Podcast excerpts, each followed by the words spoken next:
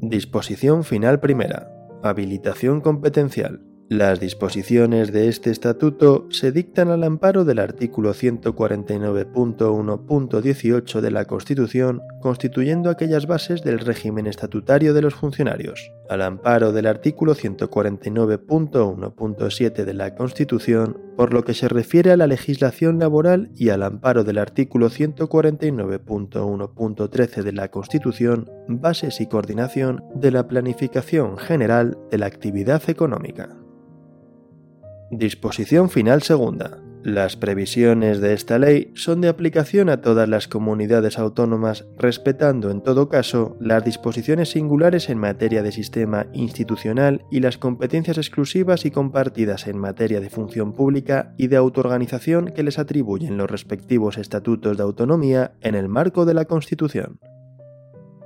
Disposición final tercera. Modificación de la Ley 53-1984 de 26 de diciembre de incompatibilidades del personal al servicio de las administraciones públicas. Se modifica el apartado 1 del artículo 16 que queda redactado de la siguiente forma. No podrá autorizarse o reconocerse compatibilidad al personal funcionario, al personal eventual y al personal laboral cuando las retribuciones complementarias que tengan derecho a percibir del apartado B del artículo 24 del presente estatuto incluyan el valor de incompatibilidad al retribuido por arancel y al personal directivo, incluido el sujeto a la relación laboral de carácter especial de alta dirección. Disposición final cuarta.